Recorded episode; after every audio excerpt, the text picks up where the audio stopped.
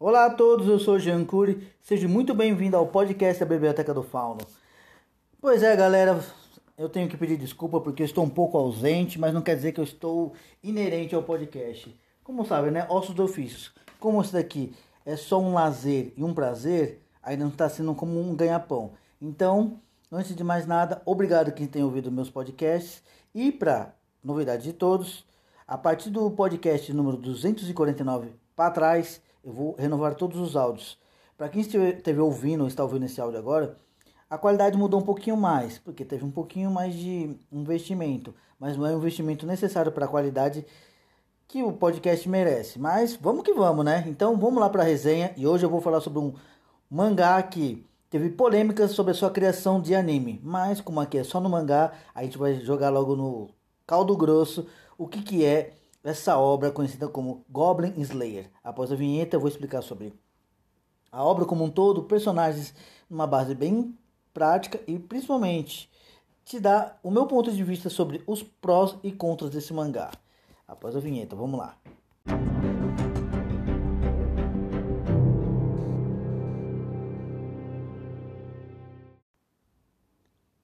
Goblin Slayer é praticamente um cenário de fantasia obscura onde todo e qualquer personagem que quer sobreviver de uma forma mais assim abrupta tenta ser um aventureiro, seja matando criaturas de masmorra, seja enfrentando criaturas mais fortes fisicamente, entre outras.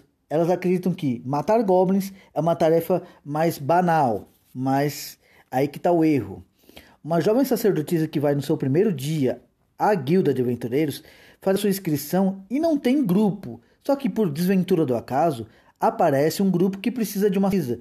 Pelo menos é o que aparenta ser a única necessidade, mas tem um porém. Quando eles vão para a aventura, todos se mostram desprovidos de experiência, porque no dito cujo popular, o Goblin não passa apenas de uma criança em tamanho e pouca força como inteligência, mas isso se mostra totalmente o contrário, porque o grupo que vai lá junto com a sacerdotisa é totalmente desvencilhado numa estratégia muito simples, que é se você entra num território inimigo, você tem que, tem que primeiro conhecer o inimigo que você confronta. E nenhum deles estava preparado para isso. Porque a cilada é armada muito fácil, tendo pistas assim na cara deles. E depois, meu amigo, é sangue, é morte, é estupro, é tudo aquilo que a obra vai mostrar que mexer com um goblin ou adentrar no território de um goblin ou é para cabra muito doido ou sangue nos olhos ou é para um grupo de aventureiros morrer como esse grupo começou a morrer um a um. Mas a sacerdotisa consegue meio que por uma jogada de sorte cair com uma flechada no ombro, se isso é que é sorte, mas ela ouve passos junto com os goblins que estavam cercando a última companheira dela que já estava para falecer. Um andarilho no caminho à sua frente, que só, somente pela silhueta demonstra ser alguém mais preparado, mesmo que solitário. E de repente, os três goblins que estão para atacar ele são facilmente detidos assim como se fossem baratas. E daí em diante, a sacerdotisa conhece o caçador de goblins ou o matador de goblins, que é o próprio título da obra, Goblin Slayers. Mas agora vamos falar um pouquinho sobre os personagens, só para você ficar situado o que é cada um além do cenário. Após a vinheta.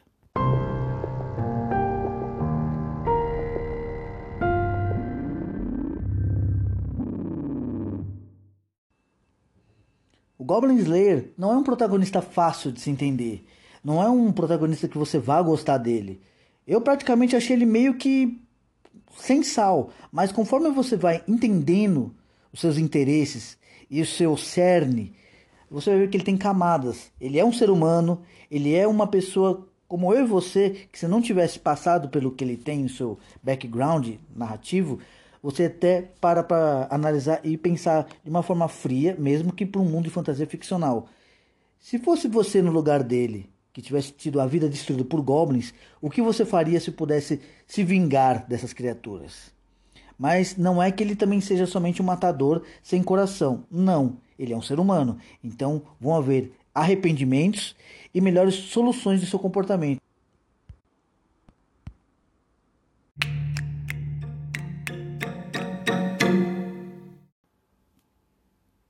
Mesmo que sem um nome, não se acostume ou até mesmo fique calmo.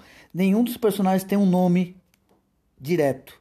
É um ou outro que é apresentado de uma forma mais assim diferenciada, mas a sacerdotisa vai ser mais ou menos o cerne, a alma e principalmente vai ser a pessoa que vai trazer o Goblin Slayer para sua própria humanidade adormecida. Porque conforme ela vai convivendo com ele, ela vai se acostumando aos jeitos meio que asquerosos, na visão da maioria dos próprios aventureiros. E também ela vai percebendo as camadas que ele tem como pessoa e caçador de goblins. Ambas lutam ao mesmo tempo contra o que ele deve ou não deve fazer. É graças a ela que ele começa tipo também mudar a sua própria forma de combater os goblins e está trabalhando em grupo, ou melhor, numa dupla, mas calma. Depois de tudo isso, vão haver outros personagens que eu vou te apresentar agora que também vão mudar e trazer novas camadas para eles. Agora vamos aos próximos.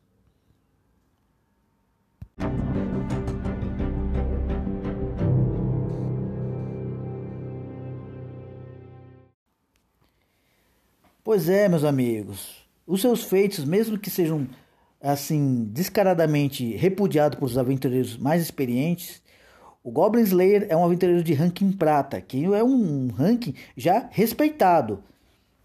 Mas tem um porém. Esse ranking é para aventureiros de grau maior de dificuldade.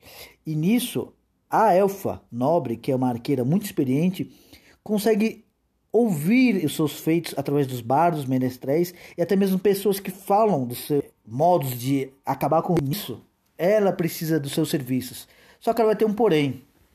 O próprio Goblin Slayer não faz nada se não for através dele próprio que for contra os goblins. E é nisso que vai unir o útil ao agradável. Por mais que às vezes ela também vai dar o seu jogo de cintura meio que arrogante, ela é a personagem que vai ser meio que um senso cômico, meio numa distração e ao mesmo tempo numa necessidade de ação e situações a serem resolvidas. Mas ela é uma personagem muito cativa na situação de batalha, mas também ela vai ter uns poréns de romantismo e ao mesmo tempo de chatice. Mas é uma personagem muito interessante, a Alfa Nobre. Mas vamos para o próximo.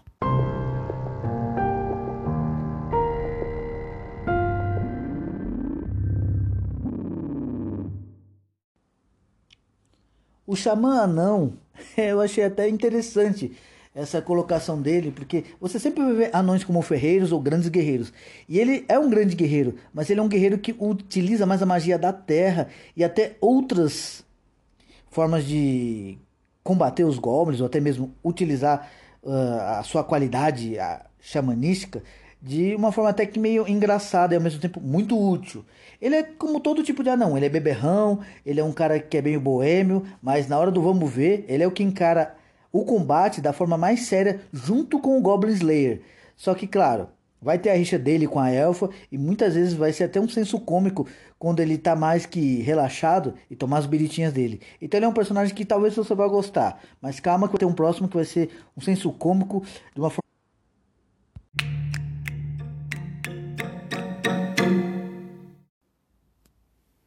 Tá aí um personagem que eu não esperaria para uma aventura de fantasia obscura. E é o personagem que dá mais certo na hora do combate e diálogos.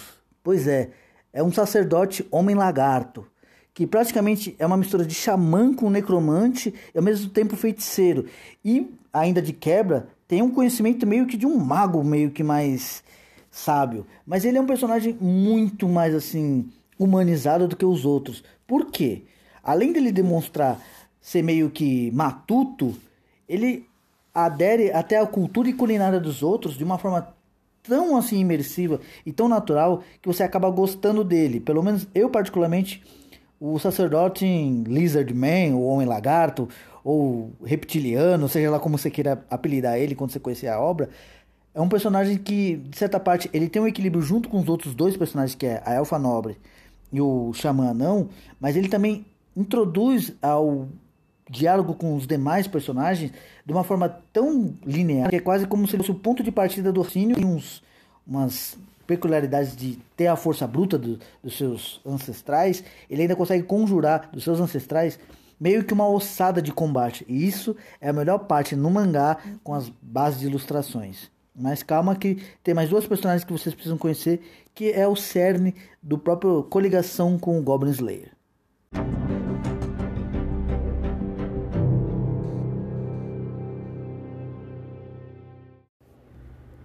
Depois de um tempo, a sacerdotisa sendo salva pelo um salvador improvável, nosso querido amigo Goblin Slayer dá pequenas dicas para ela. Mesmo após a missão ter sido completada, é, meio que ela ganha uma empatia por ele. Porque, querendo ou não, ele faz uma situação no primeiro, vamos dizer assim, episódio do anime, mais referente a bem no início do mangá, que é mais ou menos você deve matar o mal pela raiz.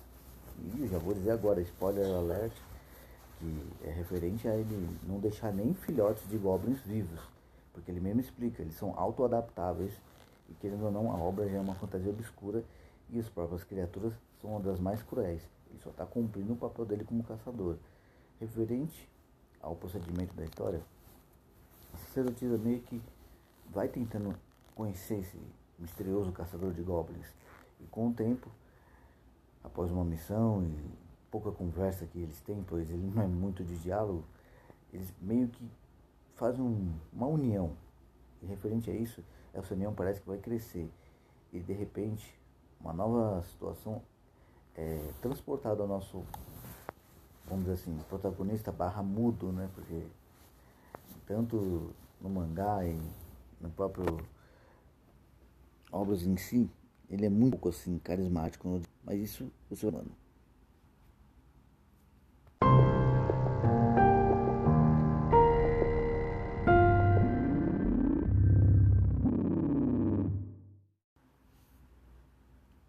Após uma missão de regresso, Goblin Slayer é chamado para uma conversa com três figuras inusitadas que eu te apresentei, que é a Alta Elfa, o Anão Feiticeiro e o Xamã Lagarto, ou até mesmo Draconiano, porque ele é tipo, como eu disse, como se fosse um dragão humanoide, que até mesmo fala. Mas referente a isso, conseguem perceber que é um pouco biruta por caçar goblins, e se não houver os goblins envolvidos, ele não está nem aí.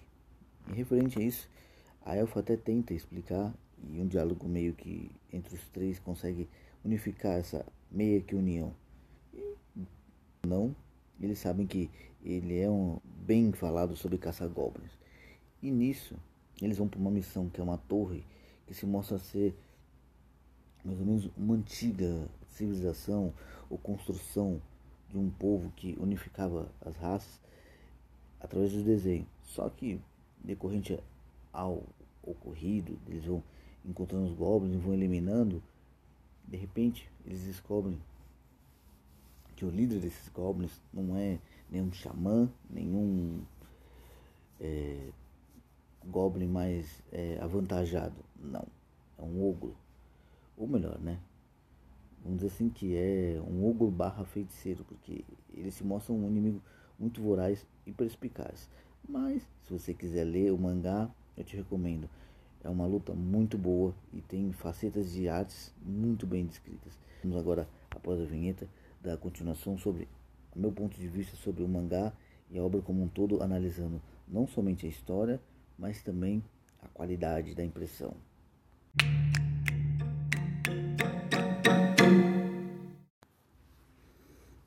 No geral, sem delongas, o primeiro mangá é muito interessante que ele vem com marca-página, ao qual eu achei que poderia ter vindo nos demais. Que querendo ou não, seria até mesmo que um capricho e um zelo da própria editora ter mantido esse marca-página aqui, por mais que seja uma silhueta da capa, eu achei muito interessante e gosto desses mimos, mas isso é uma opinião minha. A impressão, como a página, ou melhor, paginação com tipo de folha que é coxa e fosco, pode não agradar muitas pessoas, porque se você não souber conservar, vai ficar amarelado e vai ficar um, um mangá mais envelhecido do que o próprio tempo, porque o tipo de papel é, não tem uma qualidade baixa, mas ele tem uma qualidade muito abaixo da própria conservação se você não tiver um cuidado como eu te disse, mas não interfere na obra como um todo. A impressão está bem feita, o acabamento está ótimo. É uma coisa que tipo se espera de uma editora de nome, mas não agradou a todos, conforme eu vi em fóruns, de, de pessoas de YouTube e outros tipos de meio de comunicação, mas aí é um gosto à parte. Se você gosta do mangá, como geral, é muito bom. E eu te, eu te recomendo você ir na Amazon, mesmo eles não fazendo esse jabá, porque lá às vezes vem umas promoções muito boas. E dependendo, às vezes, em vez de você pagar o valor X do, da, do, do, próprio frete, você pagar o valor do mês para ele vir um frete grátis, sai mais barato do que você pagar o frete, o frete à parte. Na base da história como um todo, se você gosta de fantasia obscura, que lembra um pouco de Diablo e um pouco mais sanguinário, meu, é um prato cheio. Se você não é muito desse tipo de leitura com essa obra, cara, vai ter cenas pesadas, vai ter cenas assim que vão dar só uma silhueta do que são os goblins. É tipo a perversão do, da humanidade como um vilão. Então, assim, não é para todos, mas também não é uma obra que eu falo que assim, putz, não se deve dar uma chance. Sim, todo tipo de obra deve se dar uma chance. Depende se é o seu gênero de gosto. Porque também pode ter gêneros de fantasia que mesmo que sejam outras camadas como Isekai, é, Shonen ou qualquer outra coisa do tipo, nem sempre vai ser uma coisa que é 100% garantida, por mais que tenha às vezes um, um fundão da coisa como um todo, eu estou analisando aqui de uma forma fria e tentando ser mais que profissional, porque querendo ou não, eu recomendo. Eu dou até dicas de lugares como a Amazon, até mesmo às vezes a Shopee e até mesmo é, o próprio Mercado Livre, que às vezes eles vendem eles é, tanto novos em preços bons ou até mesmo em seminovos em preços bons, mas sempre avalie quem que você vai comprar, porque eu não vou te dizer vá em um e no outro, nenhum deles me paga, então nenhum deles merece um crédito especial por mim, mas merece uma menção honrosa. Como finalizar? Veja a obra, se gostar continue comprando, mas sempre procure por promoções, porque não está fácil para ninguém. E um acaso. Se você quiser continuar a obra, saiba que ela está no número 13 e eu vou fazer resenha das 13 obras. Independente se aqui fizer sucesso ou não, eu quero tentar manter esse podcast mais assim construtivo para sua narrativa, porque para quem é escritor é muito bom para pegar umas ideias ótimas. Para quem gosta de ilustrar, é um, nossa, uma maravilha. Mas para quem gosta de analisar um roteiro bem diferente, cara, ele não é totalmente inspiratório, mas é, é ok, é ótimo para quem quer fazer uma fantasia de um aspecto bem diferente. Só não achei muito interessante ele nunca ter dado nome em nenhum dos personagens, pois você se apega a eles, mas o nome é meio que tipo dá um zelo a sua própria criação. Mas aí é opinião minha. Cada um sabe fazer o que quiser com a sua obra. Eu sou Jean Cury Seja muito bem-vindo ao podcast. Fico muito grato por ter me ouvido até agora e virão mais novas resenhas, não somente de Goblin Slayers. Um abraço, tudo de bom para todos.